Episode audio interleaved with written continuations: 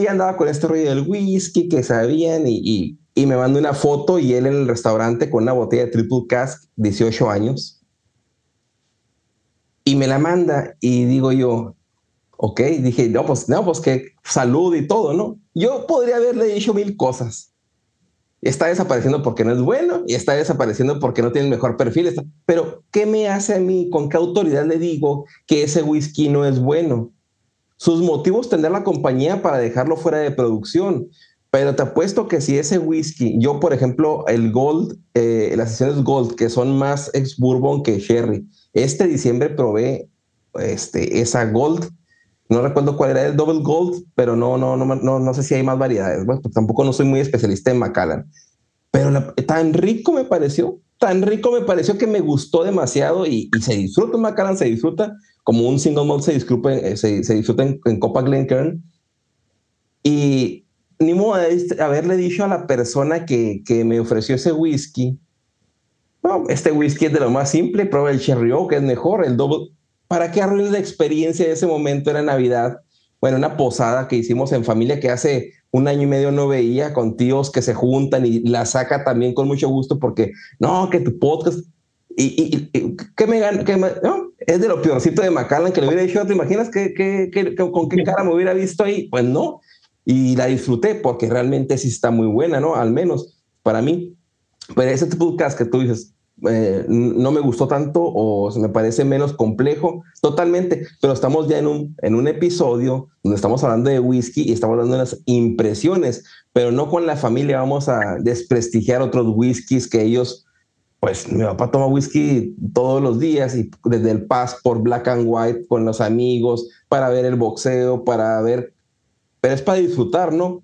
No es el hecho de que lo estén apreciando como uno aquí. Por ejemplo, yo, yo no soy fan, del Olpan. Fui a una reunión, tenían, me dijeron, ah, sabemos que eres coleccionista de whisky, sabemos que sabes de whisky, déjame te saco un whisky especial. Y sacaba un Notepad 18. Y ni modo de ponerme yo de que, no, hombre, ¿cómo? Este, no me gusta, ¿cómo que uno, un blended? No, lo, pero serví, ay, qué rico está, está muy bueno. Y, así, ¿verdad? Por, por, cortés, por ser cortés. Y no porque sepas o no sepas quiere decir que eres más o menos. Simplemente estás en un nivel y te adaptas al, nivel de las personas. Mira ahorita con qué estoy tomando. No estoy usando blanquet, porque estoy disfrutando de música contigo, ¿me entiendes? Claro. Y así verá una cata, este, una cata ya seria, para sacar aromas, sacar sabores, pues entonces sacar un benquero, un copita. no, pero también las personas que nos están escuchando, o sea, me dice, ven, ¿qué está tomando? También te, el single malt que, que pusiste ahí, ¿qué, ¿cuál es? El Orny. Ah, el de Orny, el 15 años. Ok un 12 años Orni de Motellador Independiente y luego me dicen que me lo estoy tomando y lo sacó un vaso de esos de como que los que traen en el cine grandotes de plástico gigante, tampoco no exageres. no, sé que está tomándose en un vaso de, de bourbon, de ese como whisky a las rocas, vaso más o menos. Sí, un fashion. Old fashion. Te digo, no siempre tienes que tomarte whisky en el Glencairn. Este, bueno, al menos a mí no me gusta, a mí me gusta un trago es un trago, te lo tomas como una bebida normal. Ya, si vas a catar, vas a sacar aromas, sabores, te vas a poner serio, pues entonces ahora sí agarra un blenquero, ¿verdad? Pero es lo que te digo, en el mundo del whisky hay mucho... Snob. mucho, sí, snobismo, exactamente. Sí. Sí, y, otra cosa importante de, cuando entras como aficionado, que, que, es la temática que traes, es el, ir descubriendo y las sensaciones que te van dando y el ir, diferenciando qué, qué, es de otro. Y te lo da muy notorio. Yo tenía ya, no te digo que era muy nuevo, ya, ya, ya estaba en grupos, ya veía muchos videos, ya conocía Destilados, ya conocía eh, Manuel, estamos hablando de ellos, y Wiscochos, Tito, lo que tenemos a nivel Latinoamérica, ¿no? O en, español en YouTube, hace, te hablo hace tres años de esto. Y ya tenía algunas botellas yo, ya tenía, ya había probado single cast, ya había probado, pero voy a Phoenix con, con mi compañero Edgar me saca un Bookers. Y yo nunca lo había probado, ¿no? Y me lo da y era la primera vez que probaba un whisky bourbon de tan alto octanaje o de tan alto. Y cuando lo probé dije, ¿qué demonios es esto? ¿No? O sea, era demasiado, demasiado la potencia del bourbon. Y te y el bourbon es potente, aún en sus expresiones de 50 BB, que es la comercial. Y luego me saco un Maker's Mark, creo que también era Cast Train, no recuerdo qué, edición era, y más potente que el Booker. Y dije, wow, o sea, era, era demasiado, ¿no? Y lo, lo, bonito de esto de ser un whisky aficionado o un aficionado del whisky es que va descubriendo esos perfiles y te innovan otras botellas, como en este caso Bunahaven dijimos, nos sacó del espectro de Escocia. Y hay whiskies tan suaves como el japonés, cuando yo probé los Nika, uh, que era el, el, coffee y el, el, el, el mi, Miyagikyo, que eh, son tan delicados, tan, me sentía yo con una, como en un campo de flores oliendo eso, me da la impresión, tan ricos que muchas veces decimos, ah, es pura agua.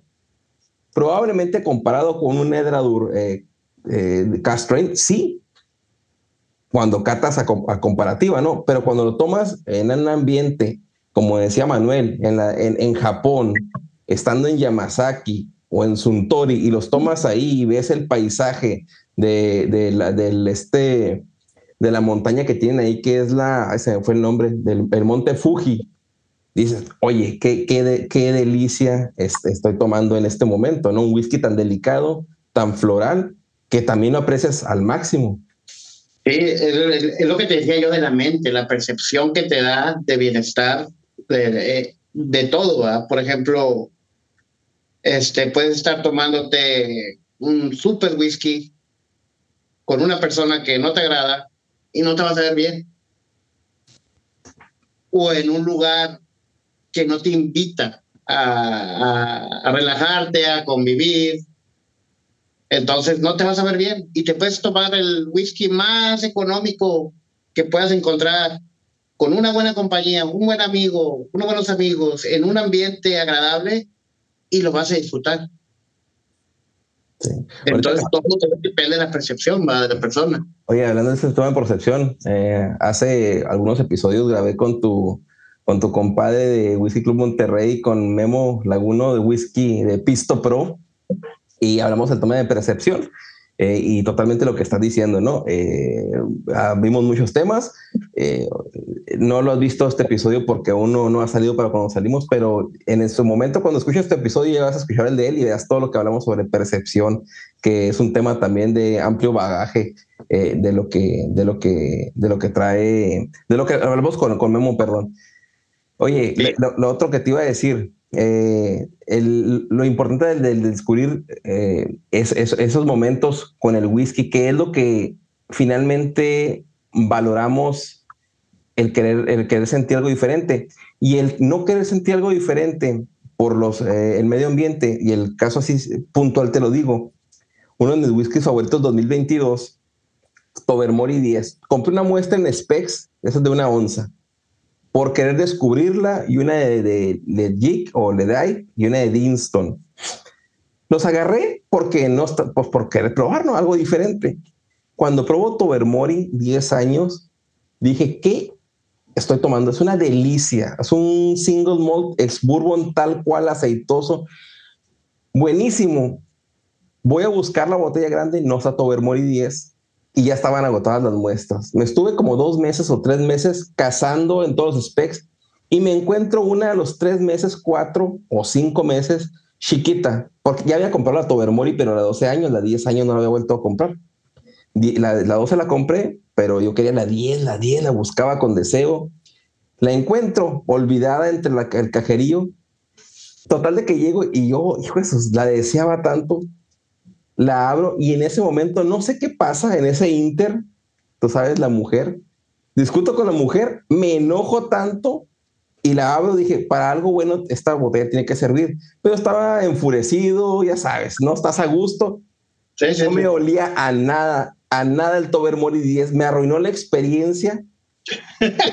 de veras, me la arruinó tanto que volví a meter la botellita y a, a la fecha no la he vuelto a abrir ahí la tengo porque quiero que me llegue ese impacto que en un inicio tuve esa sensación de, apreciar ese whisky y aún no la he vuelto a probar. Pero también así como te ponte, o sea, como te dices, te vas estudiando aromas, perfiles, como whisky, también puede llegar un momento en que un whisky no te sepa nada, pero sea por tu estado de ánimo y ya lo estás borrando de tu lista por ser la primera vez que lo pruebas, ¿no? Por, eso siempre dicen que nunca des, nunca los juzgues a la primera, ¿va? Es como una mujer, ¿va? O una amistad, este, nunca los juzgues a la primera, ¿va? Velo conociendo, pues, trátalo dos, tres, cuatro veces y pues el whisky, a veces el whisky va cambiando, ¿va? A veces va, va, va cambiando, va evolucionando pero a veces lo que evoluciona es el ánimo de la persona. Como tú dices, si ella estaba enojado, mejor no te supo. A lo mejor, no sé, mañana lo vuelves a probar y estás contento por algo y te vas a ver muy rico. Entonces sí, sí influye mucho el medio ambiente en el, en el, en el, en el whisky.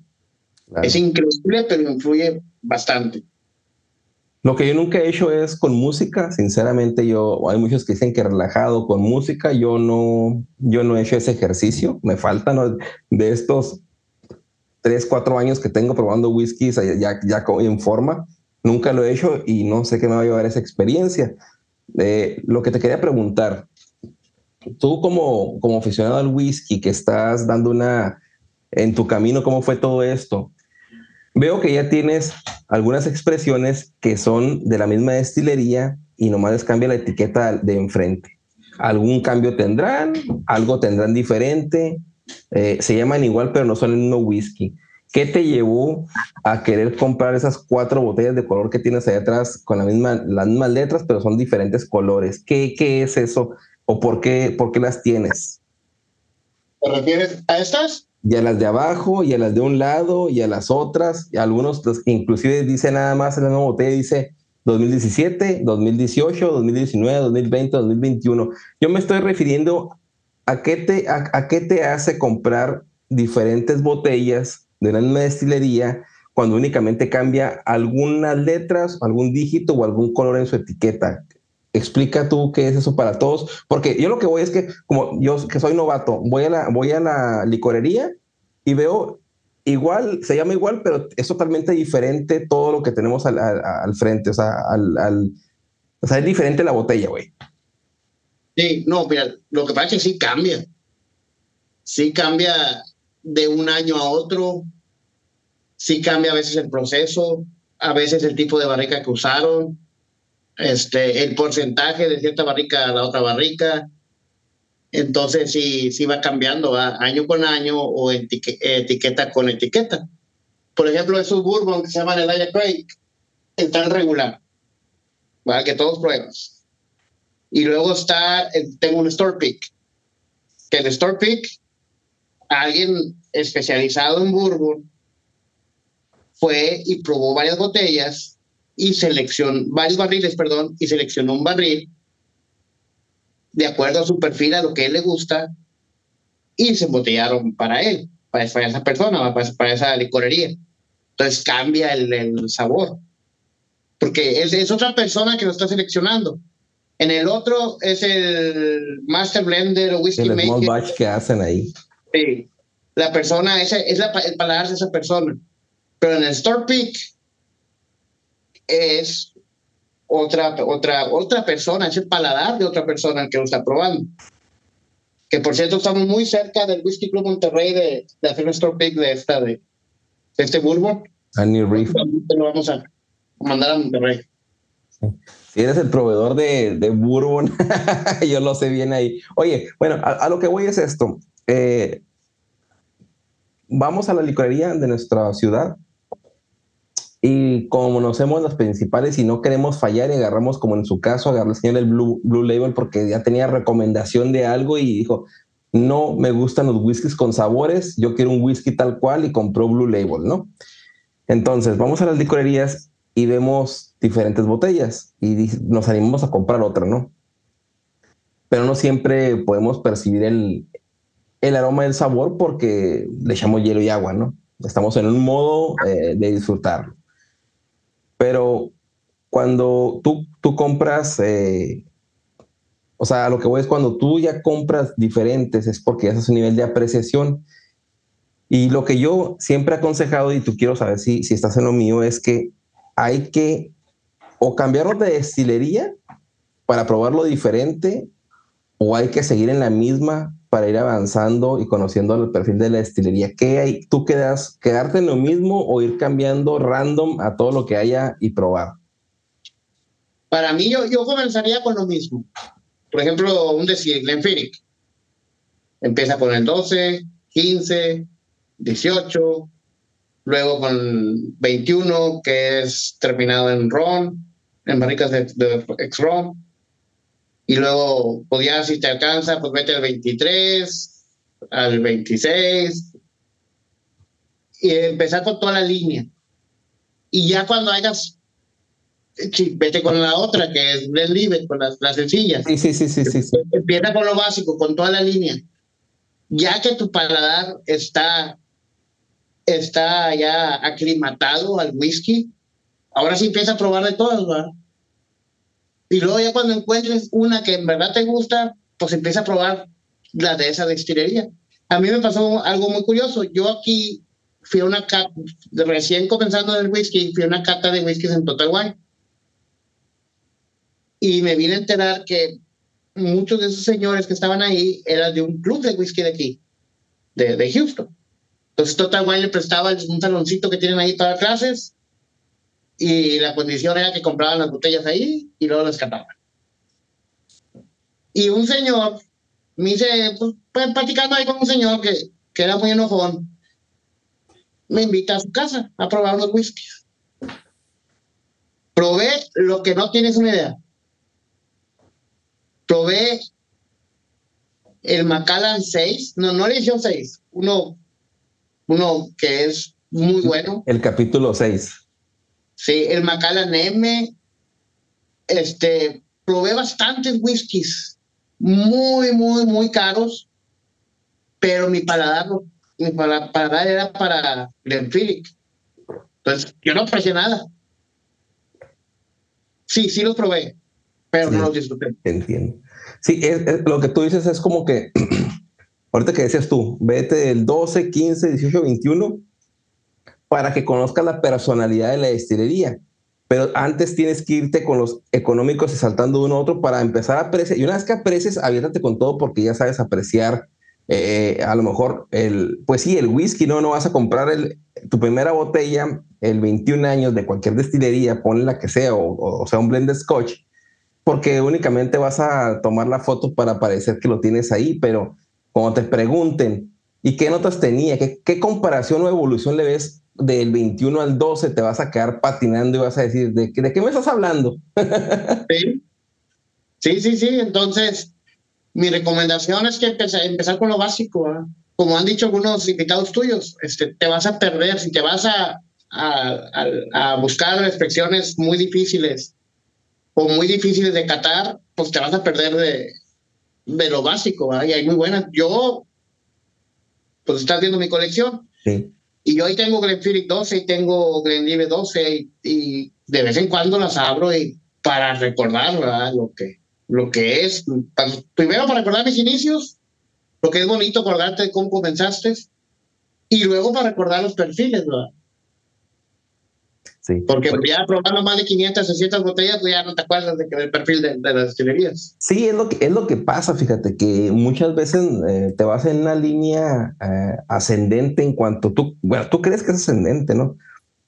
A mí me pasó, pero voy a mi, a mi pueblo, que es limitado, y me llevo mis tres botellas porque son las que voy a disfrutar en fiestas decembrinas o en, o en verano, cuando voy con mi familia, pues no me puedo llevar todo lo que tengo en la casa, ¿no? Me llevo tres que probablemente voy a disfrutar allá pero tengo tres y a los dos días ya me aburrieron, ya quiero probar otra cosa, ya quiero agarrar una botella de otra porque estás atado. Y es lo que pasa cuando estás en, tu pueblo, que a lo mejor no estás escuchando y el mercado limitado.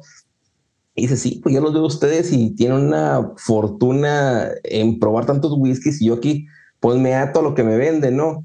Y, y, no pueden, aunque quieran y batallan, y lo hemos visto, ¿no? Muchas personas que hemos convivido en lives, que pues no tienen la oportunidad y, y, con lo que tienes, pero eso que tienes te puede ayudar a disfrutar. Yo, en caso Black and White, que es de lo económico, pero y es, o sea, todo es bueno, ¿no? Passport, eh, William Lawson's, que estoy en mi pueblo, que lo pruebo, que es lo que hay a, venta, un Red Label, un, tampoco, también hay otras botellas, ¿no? También más de, precio elevado. El Glen Rote sí lo venden, todo esto, pero aún así, cuando pruebas esos whiskies, son, a mí me gusta, a mí me gusta William Lawson y el Black and White, me gusta. Y cuando das la botella a la vuelta y luego que ves que William Lawson la, la hace Dewars, creo que dice atrás Dewars, tal vez me estoy equivocando, ¿no? Y ves que Passport la hace a Pernod Ricard, si no me, a lo mejor me equivoco, pero atrás dice, y son grandes destilerías, bueno, al menos grandes grupos, porque no son destilerías, dices, wow, o sea, lo que tengo aquí en la mano lo hace lo que estoy probando en la casa. Y aún así tienen perfiles diferentes y no hay que atarse a... No hay que eh, minorizar un producto que probablemente se te dé no tan intensas algunas notas que estés buscando como en un eh, Weller, pero va a tener su característica y lo vas a apreciar, ¿no? Sí, claro. Este, por ejemplo, como estábamos hablando hace rato del bourbon, este, el Old Grande es un súper bourbon y lo encuentras donde sea. Y los, los Jack Daniels Single Barrel son muy buenos whiskies.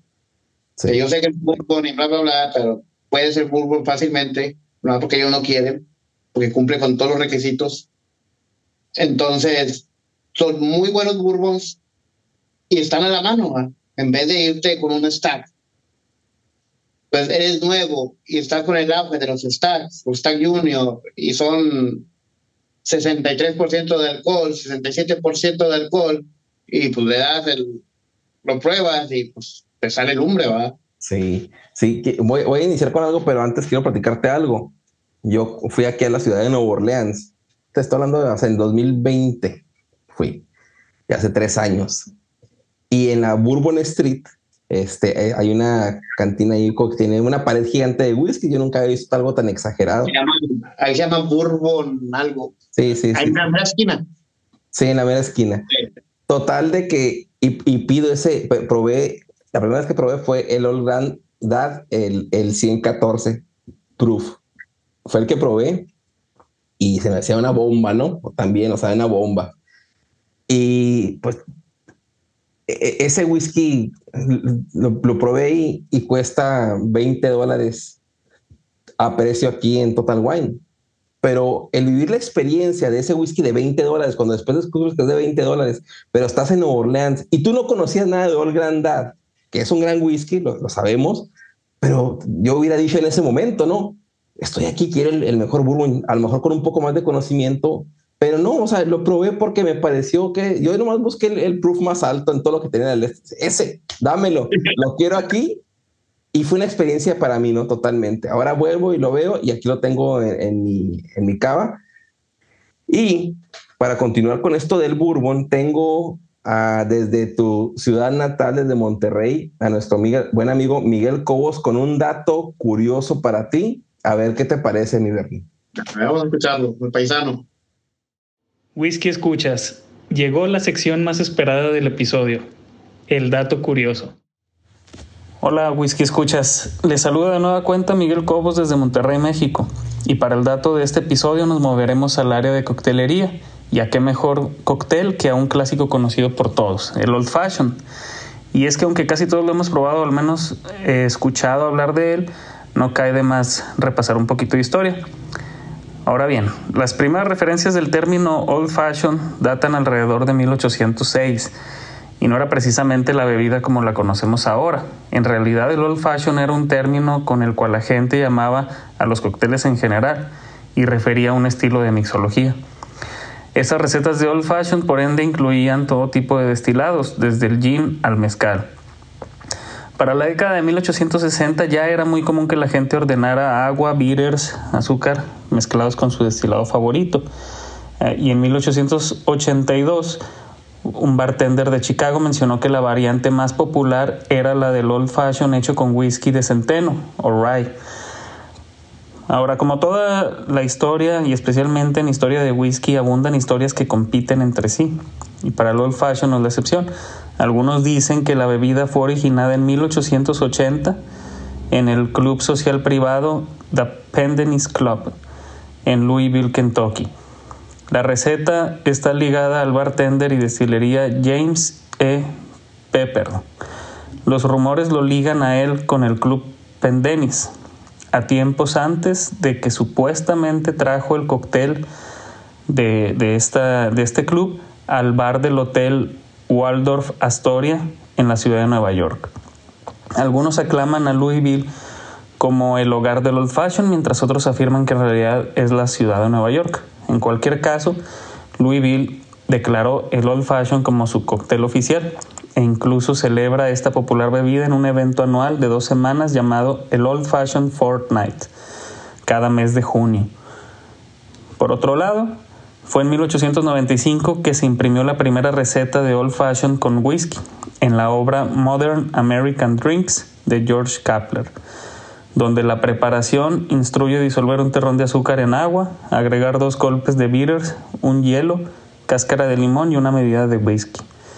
La bebida se prepara en un vaso de whisky y se mezcla con una pequeña cuchara de bar, misma que se deja en el vaso al momento de servir. Sin embargo, en 1936, un hombre escribió para el New York Times en celebración del Old Fashion, aclamando lo que, de acuerdo a él, es la verdadera forma de mezclar un Old Fashion, usando un terrón de azúcar, bitters de angostura, una cuchara de bar, eh, bueno, con una cuchara de bar, y servir así al consumidor junto a una cantidad suficiente de bourbon para que fuera él quien o ella quien agregara a su gusto. Otra receta más contemporánea, compartida por Baltimore Spirits Company, va así.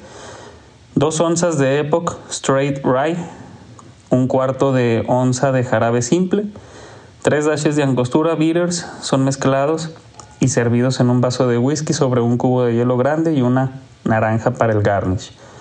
A lo mejor esta, esta forma es la que nos suena más, más familiar. Y podemos continuar así por horas. Es que hoy en día se encuentra una infinidad de variables para preparar esta legendaria bebida. Con whisky de centeno, bourbon, escocés, irlandés, con agua, con jarabe, con uno, un dash de angostura, dos, tres, cuatro, cinco, los que uno quiera, con cáscara de limón, cáscara de naranja, con cerezas, diluido en agua diluido en agua mineral, sin diluir, etc. Y es que cada, cada, paladar es distinto. Por eso creo lo más importante es darnos la oportunidad de probar tantas versiones hasta que encontremos lo que nos haga clic y decir, de aquí soy, sin tener nada de malo si nos desviamos de, pues, entre comillas, pondría el estándar o el original, ya que ni eso se tiene 100% claro cómo es, así que lo esencial es disfrutarlo. Espero les haya gustado este dato. Nos vemos, Whisky Escuchas, hasta el próximo episodio. Saludos. Ese fue el dato de Miguel. Y quiero hacerte una pregunta porque al inicio tú dijiste que en este mundo tú iniciaste porque querías empezar a hacer tragos, coctelería. Ahora que me imagino que ya has probado los old fashion, ¿qué, qué, qué, qué te pareció la primera vez que probaste un old fashion? Pero antes quiero que me respondas si en este momento dominas algo de coctelería. Mira, tomé, muy interesante el dato de aquí del amigo, del paisano, este, no lo sabía, pero tomé varios cursos de coctelería y todavía, todavía aquí tengo unas 30 botellas de diferentes licores. Beaters. ¿Mandé? Los beaters, los, los, los. Sí, los beaters y mezcladores y todo. Y, y de repente sí me gusta hacer este, cócteles, ¿verdad? Y cuando voy a un restaurante siempre empiezo con un cóctel, siempre empiezo con un fashion, este, de mis favoritos, este, muy, muy, muy ricos. Sí les sé un poco, digo, sí, no, no, no soy un, un nuevo, nuevo así en coctelería, pero tampoco soy un experto, ¿verdad? Claro. Este, pero no, este, pues el, el, primer fashion, el primer fashion tú lo hiciste o lo probaste en algún bar antes de entrar esta pasión del whisky o ya, ya estando lo probaste? Lo probé whisky cake la primera vez. Ok, ok. No sé si te acuerdas del whisky cake. Sí, estaba acá el sur de la ciudad. Este, fue el primer whisky cake, un restaurante que está aquí en Houston, y ahí fue la primera vez que lo probé, el Old Fashion. Y me supo muy fuerte. Estaba tomaba whisky y el Old Fashion es puro whisky con un cubito de azúcar, ¿verdad? Y, sí, sí, sí, sí, sí, Y lo probé y dije, ah". pues yo, esperaba acá una piñita colada, algo así, ¿verdad? Entonces sí, sí, sí me supo fuerte el, el, old fashion y ahorita pues es de mis favoritos. Claro. De hecho ahorita se me hace dulce a veces, a veces cuando no lo hacen con azúcar, con el cubo, entonces sí le digo, no, ¿sabes qué? Nada más vas a la, la mitad de, la, de lo que le vas a echar de, de sweeter, de, sí. de endulzar. Sí, sí, sí, sí, sí. Sí, oye, sí, ese, es, esto de la coctelería de Old Fashion es, es muy revelador porque, porque ahí, revelador te voy a decir por qué.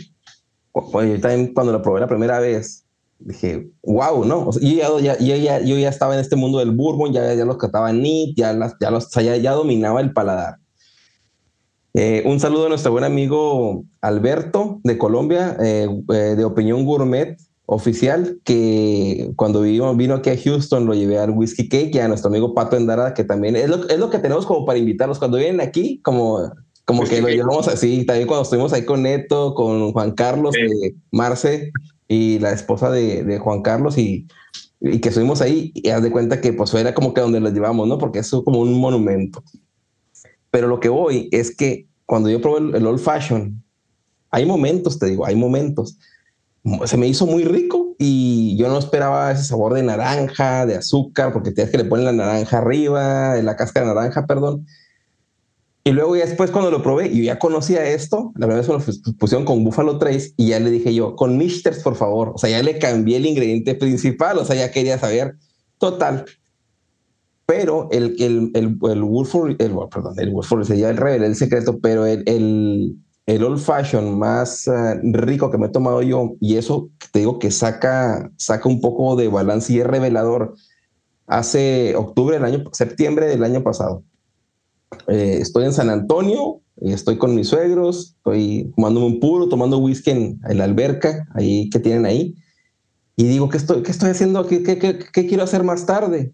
y el celular y me sale una publicación del grupo Ramstein de rock, eh, el de metal que, que, estaba en San Antonio. Ese día, ¿no? Y checo los tickets y están en 70 dólares. Y dije, 70 dólares de Ramstein hoy aquí. Checo disponibilidad. Lo compro, pero después publico en Facebook quién está en San Antonio, Texas para ver a Ramstein y así una, una prima hermana y su novio que es un amigo mío, o sea, amigote, Javier, si nos está escuchando, saludo y mi prima Estefanía. Y este, dice nosotros. Y me lanzo, ¿no? Tres de la tarde, cuatro, me voy al centro y entra, está en la cantina y empezamos a, nos saludamos ahí en, el centro, en el, en el, River Walk de San Antonio, pues abrazotes, cerveza tras cerveza, cerveza tras cerveza. Entonces, tú ya sabes que cuando estás en una fiesta, tomas cerveza, cerveza, cerveza, pero un momento que dices, ya quiero whisky, o sea, dices, ya quiero llegar al nivel de mío. Entonces yo digo, ¿sabes qué? Después de varias cervezas de diferente tipo y quiero un old fashion, y le digo, un Woodford Reserve, por favor, me lo sirven y ellos toman Jack Daniels, eh, toman, o sea, toman, toman whisky también, toman tequila, shots y todo lo que tú quieras, como todo aficionado a, a la borrachera pero le doy el old fashion, que tú dices es fuerte. Lo toma mi primo, el que según es muy. Ay, cómo está fuerte, me dice. Porque realmente es puro bourbon con un endulzante, con cascadita. Pero yo lo probé ese momento y como estaba tan eufórico de, de como acá, ¿quién demonios me iba a encontrar a mi, mis primos hermanos para ir a ver un concierto icónico? Me, fue el mejor old fashion que me he tomado hasta el momento, ¿no? me supo tan bueno, me lo tomé, lo disfruté tanto y lo compartí porque ellos no, no quisieron entrar. Después te pido uno. No, no, no, gracias, me quedo con mi cerveza. Pero es el momento donde rompes eso de, de que es un, el poder del alcohol, ¿no? En, en principiantes. Sí, sí, el, el, alcohol en gente principiante es, muy duro, ¿va? pero te digo, llegas y es verdad, rompes esa barrera y ya para que te detengan, ya no te detienen. Ya empiezas, empiezas, empiezas. Y el bourbon, a mí, a mí me gusta con, con el whisky de centeno. Y luego lo, le ponen una tapita y le, le, ponen humo. Lo Sí, sí, sí, sí, sí, sí, sí. Está muy también es delicioso, también lo tomé con mi compadre, también en San Antonio cuando fuimos ahí, porque es el punto como de, de, pues vamos, es más céntrico, este, estamos muy lejos, ¿no? Pero San Antonio es más cerca y también se me ocurrió en un lugar que se llama de la Whiskey Yard, que está ahí en la cantera y que le ponen la maderita arriba y le prenden con un encendedor y sale como el humito y delicioso ese bourbon smoky, no sé cuál es el nombre, pero es delicioso. Y qué bueno que te iniciaste en la coctelería porque no me has invitado a tu casa a que me hagas unos cócteles. No quieres, no quieres ser este, no quieres hacer algo laborioso, entonces nomás me das las botellas que tienes ahí. Vale, pues sigue la de Bourbons, porque a la pasada fue de esco- escoceses, ¿verdad? Sí. Sigue la de Bourbons y luego y ahora sí la, la de cócteles. Pero te Ok. voy a dar un cóctel así simple. ok. Oye, pero bueno, estamos hablando mucho de, de escocés, o hemos hablado varios de escocés, nos quedamos en el tema de bourbon, lo, lo tomamos muy a ligera, pero bueno, tú como especialista, porque sí, aunque eres aficionado, si has probado más que nosotros eh, algunos bourbon, tienes, yo veo que tienes al menos más botellas que yo, entonces yo te considero más especialista. ¿Qué diferencia puedes obtener de obtener una botella, aunque sean las básicas, tú ya tienes algunas más complejas de bourbon? ¿Qué, qué, puedes encontrar más allá? Ah, si alguien nos está escuchando, dije, pues yo nomás he tomado aquí el Jack Daniels, que lo consideramos bourbon porque es lo americano que tenemos, y tenemos otra de Jim Beam. Es lo que tengo. ¿Qué más puedes encontrar en diferentes etiquetas? Porque muchos dicen que es lo mismo. No, es, es que, mira, es como decir que el, que el whisky es lo mismo, que el tequila, todo es lo mismo. Entonces, si tú piensas que todos los whiskies es lo mismo, todos los grupos es lo mismo, es que te falta practicar tu paladar, adaptar tu paladar para que puedas, a lo que hablamos al principio, para poder, para que tu paladar esté listo, para vivir la experiencia de, de poder distinguir sabores y también tu aroma, ¿verdad? Para que puedas distinguir los aromas. Entonces, no, todos los, los bourbons, aunque para comenzar, no todos tienen la misma receta. Algunos tienen más maíz, otros tienen menos maíz, algunos tienen mucho centeno, otros tienen menos centeno, otros este, están con un proceso, otros en otro proceso, la edad, y luego están los Boro Lembón, que tienen muchas regula- regulaciones. Entonces, es muy, en el Bourbon es, es muy diferente, ¿va? En- de unos a otros. Por ejemplo, el, el, el Woodford, ese lo recomiendo mucho, está muy rico. Woodford sí. Y luego está el Woodford Double Oak, que es de mis favoritos. Fácil de conseguir, lo consigues en México y me imagino que en otras partes de Latinoamérica. Y está riquísimo. Y es la misma compañía, es la misma receta, la barrica es la que cambia. El nivel de tostado, el, el cómo estuvo tostado la, la barrica. Sí. Eh, Es diferente el proceso. Porque fue tan diferente. Recuerdo cuando fuimos a, a Whiskey Cake, que es una, es un restaurante, se llama, que, que tiene un pastel muy rico, pero se llama el Whiskey Cake. eh, que fuimos, que estuvo Neto y Juan Carlos ahí. Y que también, es, también es influencer, Marce, para no dejar de lado que estamos en el mismo, esto- mismo ámbito, ¿no? Sí, sí, sí. Eh, y que hicimos una cata, ¿no? Y que nos dieron ahí ah, el coronel H. Taylor, nos dieron eh, Eagle Rare, nos dieron este Well proof Weller Full Proof y Blantons. y blanco. Y recuerdo que yo no había probado Blantons, no, no había tenido la oportunidad, los demás creo que contigo los había tomado. Y Blanton yo no sé qué esperaba, pero esperaba algo delicioso, ¿no? Y empiezo a hacer la cata. Eh, Empezamos a hacer la cata en conjunto en el equipo de destilados, whisky aficionado y ahí whisky en español estábamos. Y cuando llegamos a Blantons, ustedes ya lo habían probado, yo ya sabía, pero yo no. Y en ese momento lo que te digo, ¿no? Es como cuando tienes un, un cast strain en full jerez y luego tomas un japonés que es tan delicado, el- no te va, no lo vas a apreciar como se debe en ese momento, ¿no? Va a ir muy disminuida su capacidad, al menos porque así son las propiedades. Percibes más unas cosas que otras y en contraste más. Eh, eh, no en contraste de encontrar, sino en un contraste. Y en ese momento Blantons para mí, dije, wow, esperaba algo a lo contrario, súper fuerte y nada, que es un perfil muy elegante, muy suave. Y en ese momento fue el perdedor de los cuatro, ¿no? Fue el que nadie valoramos porque teníamos unas narices tremendas congestionadas de alcohol y, nos decían, no, el full proof de Weller fue lo que, el que se llevó la, el momento ese, ese, día, ¿no? Ni siquiera el Eagle Rare, que nos regalaron una botellita ahí muy bonita, este, que, que, a mí me gusta demasiado, ¿no? El Eagle Rare para mí es mucho, muy bueno, y el Coronel Taylor, que también es muy bueno, pero prefiero el Eagle Rare, ¿no? Pero el Full Proof se llevó todo. Pero como también, a ver, quiero que me digas tú, en el momento de la cata, cómo se diferencian los perfiles, ¿no? De, en ese caso, Bourbon, que todo, te digo, todos dicen es lo mismo.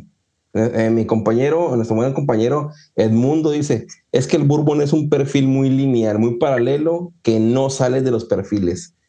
En esa cata, ¿qué te diste cuenta qué nos dimos cuenta, mi querido Mira, por ejemplo, te vas al, al Weller. El Weller es totalmente diferente. Porque es, es, un, es de trigo. La mayoría se le considera un whisky. Es un bourbon, tiene maíz, más del 51%, bla, bla, bla. Pero su, su, también tiene un, un porcentaje muy alto de trigo. Entonces, es muy diferente el sabor, ¿va? A los otros. Entonces, aquí el, lo que yo siempre he dicho es el porcentaje de alcohol. El Well Full Proof era el que más porcentaje de alcohol tenía. Entonces, por eso a todos nos gustó más el otro y los otros, y los otros supieron agua, ¿va? Y el Blantons, yo siempre he dicho que Blantons es el más odiado, pero es el más buscado. Este, aquí hay una licorería donde tienen un anuncio y dice, ¿cuántos días si que alguien pregunte por blancos? Y siempre lo tienen cero. Porque todos los días alguien va a preguntar si tienen blancos. Es como en las fábricas cuando dicen tantos días sin accidente y esa es como su métrica, ¿no? Ahí en cero todos los días alguien pregunta por blancos. Y soy amigo del dueño de la licorería y me dice, no, que de perdido 5 a 10 personas todos los días vienen y preguntan por blancos todos los días. Y, y hablan, Blantos, Blantos de Macallan, todo, mucha gente lo, lo, lo critica, ¿va? Pero es un whisky, bueno, a mí es un burro muy rico, muy sabroso, muy, muy disfrutable. Sí, Entonces, y son single barrel, entonces las, las, barricas van cambiando, van cambiando los sabores. Hay ciertas barricas que salen muy, muy, ciertos barriles que salen muy ricos. Este, ahí los otros no son malos, pero hay unos que salen más, con más presencia, más rico que nosotros. Sí, sí, pero sí, sí, sí, también, también es un totalmente, es un mundo aparte, ¿no? Eh, cuando empiezas a experimentar en, en, en diferentes tipos de estilados que te das cuenta de que sí, hay un perfil que los marca, ¿no? Porque el whisky, un amigo una vez eh, me dijo, un buen amigo, eh, Javier, ahí en Ascensión, también llevé una botella de Spearmoon 10 años, que es, es bourbon con finalidad en Jerez, single malt. Eh, llevé, estaba una de Olpar en ese momento, estaba la Santa, creo. No sé, eran tres botellas, no recuerdo. Y me dijo, yo le dije, no, que está single malt y que este, el, el, el Olpar. Y me dijo, los tres me saben a, saben a madera, a lo mismo. O sea, para él no había diferencia en single malt el perfil era la madera. Y es lo que te digo, el bourbon tiene un perfil muy especial. Tequila, puedes probar mil tequilas y te vas a ver a tequila. El ron probablemente se sepa lo mismo. La cerveza, vas a saber que es una cerveza, pero no quiere decir porque esa cerveza te va a dar el perfil de todas las demás. Eh, eso es lo que dices tú y lo que, bueno, lo que, que quería contestar a, la mayoría que escucha esto, pero en especial a Edmundo, que, tiene muy buenas botellas eh, también. Sí, no, y en, el es lo que te digo, en el bourbon las recetas cambian, el porcentaje, el porcentaje de, de la receta, de lo que, de la materia prima que usan, cambia, ¿verdad? Todo un 51%, al menos 51% de maíz. Algunos tienen 60, algunos tienen 63, algunos tienen cebada 8%, algunos tienen 12% de cebada. Entonces, todo eso va cambiando. ¿Todos son con barricas nuevas? Sí, pero las recetas son diferentes. Otra cosa que cambia mucho en el bourbon, que no sé si cambia en, el escocés, es la ubicación de la barrica en el, en el, en el warehouse, en la, en la bodega, cambia bastante. De, por eso por eso agarran mucha fama algunos, algunos bourbon que este es del warehouse de la bodega número letra C. Claro. Y cuestan dos mil, tres mil dólares, más porque es de esa bodega. Entonces, por ejemplo, Jack Daniels están sacando una, una edición anual que se llama Coigio. Sí. Esa, una que tuve yo era 71 grados de alcohol o 70 puntos y algo de alcohol. Y yo decía, pues, ¿cómo va? Y ya me explicaron que estas barricas están en la parte más alta de la bodega. Y en la parte más alta lo que pierden, en vez de alcohol, pierden agua. Y las barricas que están abajo es al revés, pierden más agua que alcohol. Por eso va bajando el volumen de alcohol. Okay. Pero arriba no, arriba va perdiendo agua y va, entonces empieza a aumentar el alcohol. Entonces aquí es muy variante, inclusive el, en dónde está ubicada la barrica en la bodega le da cierto perfil de sabor. Sí. Y algo, ahorita hay unos que llaman Blue Notes, que es una, unos, unos whiskies. Hay, hay, una, hay, una, hay una destilería, hay unos en específico que fueron siniestrados, siniestrados de, un, de una tormenta. Se voló el techo, se voló la pared de la bodega y todos los barriles quedaron expuestos por muchas semanas a la intemperie. Y esos están muy ricos, están muy, muy... El, el sol, la lluvia, todo eso le afectó en el... En, la tormenta que destruyó la bodega los dejó a la intemperie básicamente. Sí. Y afectó el sabor y lo afectó para bien, ¿verdad? De hecho, este Taylor tiene una versión igual, porque para allá hay muchos tornados. Y les llama Taylor Tornado. Esas botellas andan como en 3 mil, 4 mil dólares. Fíjate nada más. Porque cambió mucho el sabor al haber estado las, las barricas expuestas al medio ambiente. Ok, este, quiero hacerte eh, una pregunta, ya casi estamos finalizando, pero una pregunta eh, a ver, a ver, qué, a ver qué opinas tú que tú eres coleccionista y apreciador de whisky y aficionado tanto de bourbon como, como el escocés. Bien, eh, tengo una pregunta para ti que, que, es muy interesante en el tema que tú tienes. Ahorita platicaste sobre la venta de que tú vendiste no sé cuántas botellas de bourbon, eh, no sé cuántas botellas de escocés. Tú dijiste que por lo de escocés, como son ediciones un poco más limitadas el tiraje, y aquí es el Bourbon siempre presenta, pues sí, presenta su colección exclusiva, por ejemplo, de Buffalo Trace, la antigua, pero siempre son las no botellas. A menos de que te quieras hacer un año específico, pues ya eres coleccionista y no los vas a volver a encontrar, ¿no? Pero siempre van a sacar una botella. A mi punto es el precio. ¿Qué es más caro comprar en una edición que sabes que es muy difícil? Digamos, un cabalanzolista, que es de lo, de lo más exclusivo que no podemos encontrar.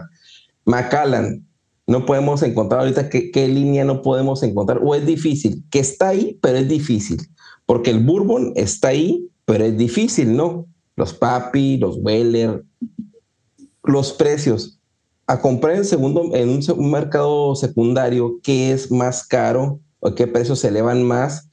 Del escocés al, al, bourbon, en manera general, porque habrá, no, pero es que esa botella es mucho más cara. Sabemos que hay casos especiales, como una botella japonés de Ibiki, no sé qué año, que es imposible conseguir y va a estar a millones de años luz de quizá de muchas, pero ¿qué, qué, qué, qué mercado que estamos hablando del bourbonero y del, del escocés, qué es más caro conseguir un mercado secundario y qué es más buscado? Mira, lo que yo veo diferencia del mercado secundario de, de, de, las dos variantes es que en el escocés es progresivo. Por ejemplo, las, las ediciones de Macana. Este, precio regular, no sé, 130 dólares, 140 dólares. Dentro de seis meses que ya salieron, 150. Al año, 300. A los dos años, 400 y va subiendo ¿verdad? progresivamente. En el Burbo no. En el Burbo, este, digo Red, que tú tienes, 17. Salió hoy, mañana vale 1.500, 2.000 dólares. Dentro de un mes vale igual. Dentro de un año, esa misma, esa, esa añada que tienes, es, la que salió ese año, vale igual 2.000, 1.500 dólares. Entonces, no es progresivo. Ese es un, un, precio que ya está fijado en el mercado secundario. A comparación que en el, en el escocés va subiendo poquito a poquito a poquito. Entonces, sí, sí, es muy variado. Es, diferente cómo se, se, se, maneja el mercado de una parte y de, de la otra. Claro. Sí, sí, es como cuando estamos en la, en la secundaria que entramos y las mujeres dan el estirón y de repente las ves gigantes y uno va poquito, poquito, poquito, poquito y al último ya las alcanza, ¿no? Es de un día para otro. Y es algo muy interesante porque hace poquito tuve una, una una cata, una masterclass en, en la sociedad con, con los bizcochos y trajeron a una embajadora de Macallan, que ahorita no recuerdo su nombre, una disculpa, y nos presentó las sesiones de Harmony, ¿no? Y empezaron con el coleccionismo, bla, bla, bla, bla, bla. Yo presenté de Macallan, entonces no tengo de Harmony. Se me trozó el corcho ahí mismo, pasé una vergüenza, así como que, Jimmy, la botella, lo que iba a tomar. Pero a lo que voy es que estaban hablando de coleccionismo, de Macallan. Y yo le dije, ¿saben que la única botella que tengo realmente de coleccionismo, o sea, de coleccionista, es una Eagle Red 17 años, que pues es del año pasado, 2021 su edición, pero ya cuesta 2.500 dólares esa botella, ¿no? Y se quedaron todos con el cuadrado porque ellos pensaban que, o sea, como están, no, que ya cuesta el doble, pero una botella de Harmony, ¿cuánto es el doble? No, 160 dólares, 200, 300, no son, no es tanto. Y se quedaron picas porque lo que voy, eh, la mayoría somos de single malt y no conocemos esta parte del bourbon que también es muy de, plusvalía, ¿no? Muy costosa y piensan que porque conocen Wild Turkey es lo único que existe. Entonces cuando les menciono esto se quedan, ¿qué? O sea, ¿a poco esa botella de bourbon cuesta 2.500 dólares? Sí, y ya, ¿y cuántos años tienen? Pues si fue hace seis meses que la sacaron. O sea, el precio se va exorbitante, ¿no?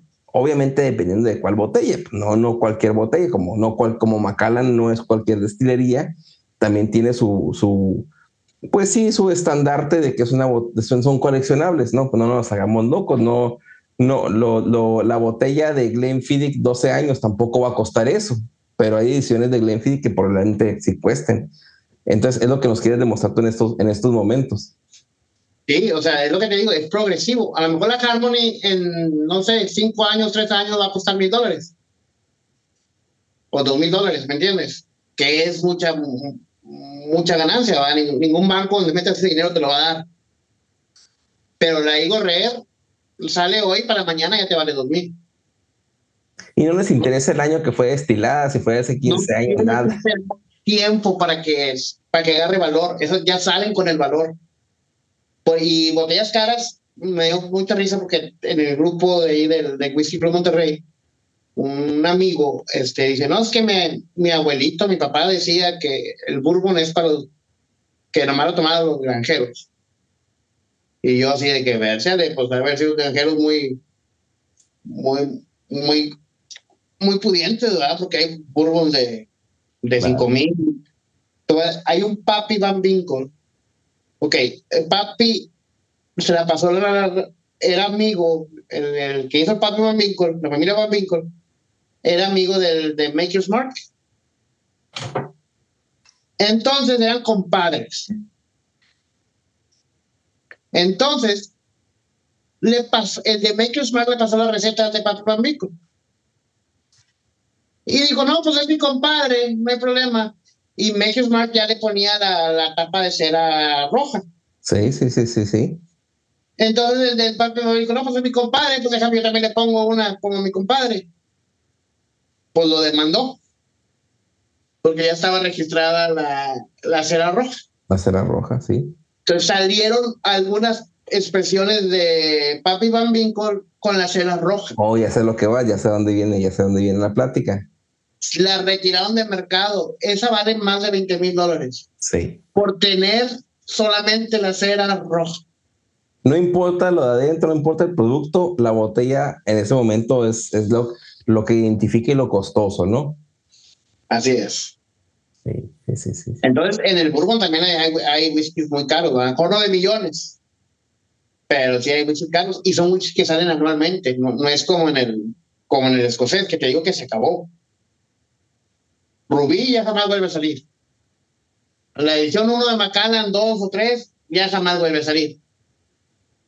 Esas había, no sé, 3 mil, 5 mil en el mundo, se acabaron. Por eso suben de precio.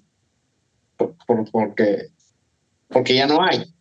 En el, en el Bourbon, cada año sacan papis, cada año sacan Igor 17, cada año sacan el Antique Collection, pero para el siguiente día el mercado secundario ya valen miles de dólares. Sí. No tienes que esperarte.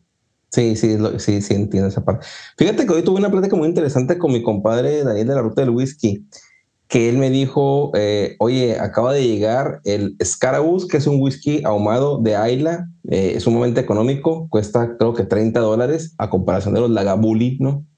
Y hoy precisamente en Total Wine está el 10 años, también como a 10 dólares más, 40, pero está otro que es el small batch, no es, no es, no es, no es, es small, eh, perdón, batch strength. O sea, el, es un small batch, pero a, a, a, pues tú sabes, a una graduación alcohólica, no sé de cuánto. Yo los vi, eh, dije, los voy a comprar. Y me dije, no me dieron ganas de comprarlos. Dije, mira, cómpralos. Y te voy a decir por qué. Porque ahorita nosotros, todos los que nos estamos escuchando este podcast, estamos en el, en el mundo del whisky viviendo esa experiencia que muchos, o sea, como todos los que dicen ahorita, ah, las expresiones de hace 10 años este, ya no se consiguen o de los 90 son valiosísimas, pero ahorita estamos viendo el, el cómo muchas destilerías salen que son nuevas, no conocemos, digamos, eh, Arnamurjan, cualquiera, cualquiera que tú pongas, ¿no? Pero podemos tomar las primeras expresiones de esas destilerías que ahorita, pero en 15 años probablemente esas destilerías sigan. Y nosotros, a lo mejor, como tenemos algunas botellas, las vamos a dejar de lado. Van a estar, y en su momento, a lo mejor en 15 años, esa destilería va a estar en su esplendor y, y, tú digas, oye, yo tengo una botella que compré en el 2023 cuando recién abrió esa destilería, en este caso es Carabus, que es una destilería que abrió hace poco, es de Hunter, Lane, que pues es de los Lane, que es un, es son grandes, eh, tienen su, su, embotellada independiente, pero ahorita a lo mejor no lo tomamos a precio porque es algo nuevo, es algo que está ahí a un precio de 40 dólares y queremos un Lagavulin 16 o de, de, de 100 bolas pero en su momento, en el futuro, estas que compramos en 40 dólares, sea el primer batch que tengamos y no nos la vamos. Nosotros sabemos que no, no nos sacamos el whisky en una sentada en la noche y para futuro, esas pueden ser un icono de, al menos a lo mejor no sube mucho de valor, pero de punto de, de, de cómo inició la día a una expresión del 2023, estamos hablando de, estamos vamos a en 2050, ojalá que estemos aquí y vamos a poder comparar esos whiskies entonces hay que dar la oportunidad a esas destilerías nuevas de tener una expresión ahí para compararla y tenerla como, como cuando está naciendo esta industria o estamos en, el, en la época dorada, muchos dicen la nueva época dorada del whisky, que tenemos muchas expresiones, ¿no? Sí, sí, pues va, van evolucionando cada destilería. Y lo que ahorita es común, en pocos años va a ser algo excepcional, ¿verdad? Algo que, ah, esa hasta la tenían hace tantos años y ahorita ya no. De hecho, si ahorita en corto plazo, plazo está pasando, sí. yo soy fan de Diston, pero de las botellas anteriores, ya no las encuentro. Y me acuerdo que ibas al Specs y estaba, pero a montones. Y se está volviendo famoso Dinston. Y tú dices, ah, yo tenía una botella de las primeritas que sacó Dinston, que ni siquiera plástico tenían, tenían más que un marbete de, de papel. Entonces, van evolucionando cada estrella, va. Imagino que algunas van a, van a ser exitosas y otras no. Pero sí, sí tienes mucha razón en eso que, que comentas, ¿verdad? Sí, ya, ya como casi vamos cerrando, pero quiero sacar otro, otro tema aquí para platicarlo antes. ¿Qué opinas de Bunahaven, un ejemplo? Dinston, otro ejemplo. Ah, se me ocurre otra destilería nueva. Ah, bueno, quiero, son las dos que se me ocurren, nada más Dinston y, y Munahaven. Tienes una 20 años, ¿dónde la pusiste ahí, no? en, tu casa? Y, y Munahaven, Glenalaki es otra. Está sacando ediciones que son de, para nosotros son nuevas, eh, porque no son Glenfiddich que tienen mucho tiempo, no son Balvenie, eh, no son Macallan que han tenido años con nuestros padres y nuestros abuelos y han estado ahí. Pero estas no. Edradur es otra, ¿no? Que no ha estado con nuestros abuelos, padres, si es que tuvimos a esos padres que tomaban whisky, que yo sé que no. Pero el punto es, saca una edición 25 años. Ah, cabrón. O sea, apenas tengo la 10 años, ¿a poco ya tiene 25 años esta destilería? Probablemente. Sí la tiene, porque se los tuvo. Pero, ¿por qué antes ni siquiera veíamos Haven o Edradur y de repente ya tienen un 25 años? Y lo probamos y decimos, es buenísimo. 18 de Glen Alaki, es buenísimo. Pero no, antes, hace un año, teníamos el 10 años y el 12 y era lo máximo. Pero ¿por qué? O sea, yo lo que voy, es, eh, eh, eh, yo veo, no, no sé si veo un poco de marketing o algo así, pero ¿por qué si valoramos algo de 25 años, de algo que el año pasado no sabemos que tenía ni siquiera presencia y de repente ya nos ponen un 25 años y decimos, wow, cuando se supone ahorita, el, ejemplo claro es Billy Walker está en Glenalaki, lo saca, es muy bueno y porque está ese 25 años y él lo tiene ahí, el Billy ya es bueno. ¿Tú qué opinas de esa? No sé si me, me logra amarrar la idea. ¿Tú qué opinas de eso? Bueno, yo pienso que mucho tiene que ver las, las redes sociales. las redes sociales forman parte muy importante de la industria del whisky y es la que ha dado a conocer todas estas nuevas destilerías que tienen muchos años, ¿verdad? Sí. Pero apenas las estamos conociendo, al menos nosotros de este lado del, del mar, del charco, como dicen, este, porque por las redes sociales, antes no. Antes era lo, clásico y, y, nada más, ¿verdad? Entonces ahora tenemos más accesibilidad. Y ese que dices de canal aquí 18, hace un año lo ibas y lo agarrabas en specs como si nada. Y barato. Ahorita no lo encuentras. Y aquí está, míralo. Yo lo compré en su, en su lo, y Sprimax me fue por, por, por decidioso, pero también los, dije, voy a comprarlos todos porque quiero comprarlos todos. Y te voy a decir algo, ¿verdad? Tú me dijiste, oye, ¿qué opinas del, del 18 ¿Tú lo, lo, has probado? Dicen que está buenísimo. Y te voy a decir, ¿y qué te dije yo? Que estaba más o menos, que no, que no, fue No, no me pareció la gran, sinceramente, pero para muchos eh, es la bomba porque, ay, es un 18 años ya. O sea, ya, ya todos estamos, este, todos tienen ya el 10 años y el 12, ya todo tienen. Ah, pues el 18 nadie lo tiene, debe estar, ah, es lo máximo. Para mí, ah, eh, no sé, hay que probar para... Es el factor Billy Walker y Gledronak. Exacto. Es el factor de Billy Walker. Ese es el factor nada más. Es bueno porque es de Billy Walker. Sí. Pero bueno, ah, puede ser que sea muy bueno, ¿no? O sea, tampoco no, pero el efecto marketing ahí está, ¿no? o sea, no nos neguemos que porque es Billy Walker y no es Macallan, porque así, así es la cosa y no nos hagamos locos. Macallan, y si viene Billy Walker también es bueno, eh, y si es otro, no es tan bueno por Macallan, así, así lo vemos a grandes rasgos. Pero hay que probar el whisky para dar nuestro punto de vista, lo que tú dijiste del inicio, tú compra, prueba y que te guste, dependerá de la ocasión, probablemente digo que a lo mejor en la aquí 18, pues no me pareció lo máximo, a lo mejor ah, hace como seis meses que no lo pruebo, lo agarro mañana y probablemente me va a gustar, no sé, pero yo lo que digo es que eh, también está el, factor marketing en todo este tipo de cosas, como bien lo dijiste. Sí, claro, es, es muy, muy importante y Macallan es el rey del marketing. Y muchos, se me que vi una entrevista de Billy Walker y de, muchos whiskey makers que la industria agradece a Macallan, porque Macallan fue la punta de lo que es ahorita el, el, boom de ahorita del, del, whisky. Entonces muchos están agradecidos con Macallan en ese aspecto, de que en marketing y todo fue el, el pionero en empezar a empujar, a empujar, a empujar. Es como dicen muchos, y yo que soy, me gusta mucho el boxeo, tengo esa pasión también, esa pasión, que dicen que muchos, este, muchos critican a, Canelo, ¿no? Por traerlo a la, mesa ahorita, pero dan gracias también a él porque ya con él y, ya con las, con las bolsas de dinero que cobran, ya también los de, los de ahora, los novatos, ya quieren también esas bolsas de dinero porque ya saben que se puede lograr no es, ya lo dio a conocer él, me explico. Entonces, como en ese portal de que se puede ganar dinero, se puede hacer marketing, se puede posicionar, también ellas quieren subirse a ese tren para poder también vender sus productos, porque ninguna destilería quiere perder dinero, ¿no? Todos quieren ganar. Sí, sí, sí, sí.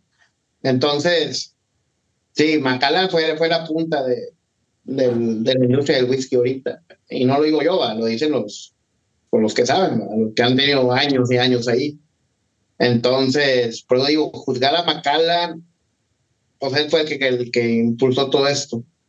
Y las redes sociales juegan un factor muy, pero muy importante en, la industria del whisky. Y, y, hay que aceptarlo, ¿no? Bien lo dijo Billy Walker, dijo este, cuando le preguntaron qué opinaba de los blend Scotch whiskies, porque él ya tiene una edad avanzada, creo que tiene no sé, 70, 72 o 65 años, no recuerdo, de un episodio de eso. Pero él, citó, dijo, yo eh, quiero agradecer, dijo, a toda la industria del blend Scotch Whisky, porque cuando yo saqué mi single malt, que fue el que primero empezó a sacar Deanston, tú, tú sabes que estuvo, eh, tú me dijiste, no, no, Deanston lo hizo Billy Walker, pero lo que voy es que dice, es bueno estar debajo de la panza de un elefante cuando están los, los chingazos, básicamente, porque te aprovechan para que tú crezcas. Entonces, ellos, por ejemplo, Macaran en este caso, hizo esa, eh, eh, cubrió tantas destilerías que ese momento de que salen las pequeñas crías y empiezan a despuntar, pero en su momento alguien tuvo que pues tomar ese tipo de flechas o de cacería ante el elefante los protegió tanto que ahorita estamos, estamos viendo tantas botellas que tenemos y, gracias a unos cuantos en su momento que ahorita tenemos la oportunidad de probar, maravillas y no necesariamente de Macallan en su caso, que, que es bueno, pero también muchas otras, ¿no? Sí, sí, sí. Entonces, yo lo que le digo a la gente es prueba, prueba, prueba. Y no, no ocupas estar en un club, júntate con amigos, cuatro o cinco amigos que mm, estén interesados en probar, compren una botella. Se reparten costos. ¿Qué es lo que hacemos en el club de Whisky Monterrey? Se compran las botellas, se reparten costos y probamos. Y ya si te gusta, ahora sí pides. Pero si no te gusta, pues nada más pagaste lo que es el, tu parte, ¿va? No compras una botella y la tienes ahí guardada por meses o años. ¿Y por qué no te gustó? Oye, no, pues ya para cerrar este episodio, pues muchísimas gracias, eh, mi querido amigo Bernardo. Eh, me da mucho gusto que hayas estado aquí conmigo. Eh, hace mucho tiempo que te planeaba invitar y ya se dio la ocasión. gran plática, lo disfruté mucho y espero que todos ustedes, la verdad que yo, yo sí me, lo es lo más natural porque aunque ustedes no crean, cuando voy a su casa o que él viene a la mía, así como platicamos aquí eh, del tema del whisky, eh, es como lo hicimos ahorita, de una forma natural y una forma pues eh, que, que, motiva mucho y nos, yo me emocionaba que le preguntaba y esto, muy, muy padre la pasada, mi querido Bernardo. Y pues te dejo, no sé si quieres mandarle saludos a alguien, despedirte, anunciar tus redes que van a estar en, este, en, en la descripción del episodio. Adelante. Bueno, no, no, compadrito, este, pues ya sabes, este, los mismos sentimientos igual, este, te aprecio bastante. Eh, al contrario, yo te agradezco a ti por ese espacio que abriste para la comunidad, porque es para todos, ¿verdad? Y altamente recomendable que escuchen este Whisky en Español podcast y que te pongan, pues nomás se pueden cinco estrellas, podrían de ponerte unas ocho o diez. este, sí, sí, porque poca gente se, se aventura a un nuevo proyecto y está funcionando y sobre todo para toda la gente hispana que estamos no abandonados pero sí un poco relegados a comparación de los de los que hablan inglés verdad que ya están muy muy avanzados. Entonces sí sí se te agradece que, que hayas abierto este este proyecto, que lo hayas realizado y que, que vayas para arriba, ¿verdad? Y yo no soy muy bueno para hablar ni nada, pero aquí, pues como tú dices, fue una plática entre amigos. Este, y pues te platiqué como un amigo, como platicaría con cualquier amigo. Entonces, yo lo que recomiendo a la gente es que pruebe, pruebe, pruebe. Sí, escuchen a los influencers, pero tampoco se cieguen de lo que ellos dicen. Este, no hay más que probar. Lo que a mí me gusta, tal vez a, alguien no le va a gustar o lo que no me gusta, a los demás sí les va a gustar. Entonces, aquí lo, ideal es probar, probar y probar. Es la única, no, no, hay, no hay otra. Puedes estudiar, puedes leer, puedes ver videos, te puedes pasar meses, años viendo videos, leyendo, pero si no estás probando whiskies, nunca vas a tener el feeling y, y vas a tener tu paladar educado para poder apreciar los diferentes sabores y los aromas y todo lo demás que, que te entrega un buen whisky, ya sea bourbon o escocés. Y pues no se peleen, hombre. Los bourbon son buenos y los escocés también. Cada uno tiene su espacio, cada uno tiene sus momentos. Entonces hay muy buenos bourbons, hay muy buenos escoceses. Este, más que ya, ya, dijiste que no te gustaba hablar y esa experiencia de 10 minutos, ¿qué onda? Bien dijiste. Bien, dijiste, este, hay que estar sobre el agua para poder experimentar y para poder vivir la pesca, ¿no? Eh, oye, ¿sabes qué? No se grabó el episodio. Ah, te quedaste mentira. lo volvemos a hacer, lo volvemos a hacer. Oye, no, pues te quiero dar las gracias una vez más. Un saludo a, todas las personas que citamos, a Manuel y a nuestros amigos del Club Whisky Monterrey. un eh, saludo a todos. Eh, no me corregiste, es Whisky Club Monterrey. Esperaba que dijeras. Media botella de una, media botella de la otra, ya ahorita ya dile como quieras. Ok, ok. Bueno, pues espero que les haya gustado el episodio. Eh, como dijo Bernie, apóyenos, denos cinco estrellas y suscríbanse, sigan al podcast para cuando salgan episodios les hagan notificación y nos escuchen con los temas que estamos trayendo aquí Crónicas. Muchas gracias por, por, por tus palabras, eh, me gustó mucho y como dijo él compartan el episodio a los amigos que, tienen y que les puede interesar. Y pues esto es lo que les quiero decir. Nos vemos en el próximo episodio. Nos vemos. Adiós. Saludos. Saludos, salud.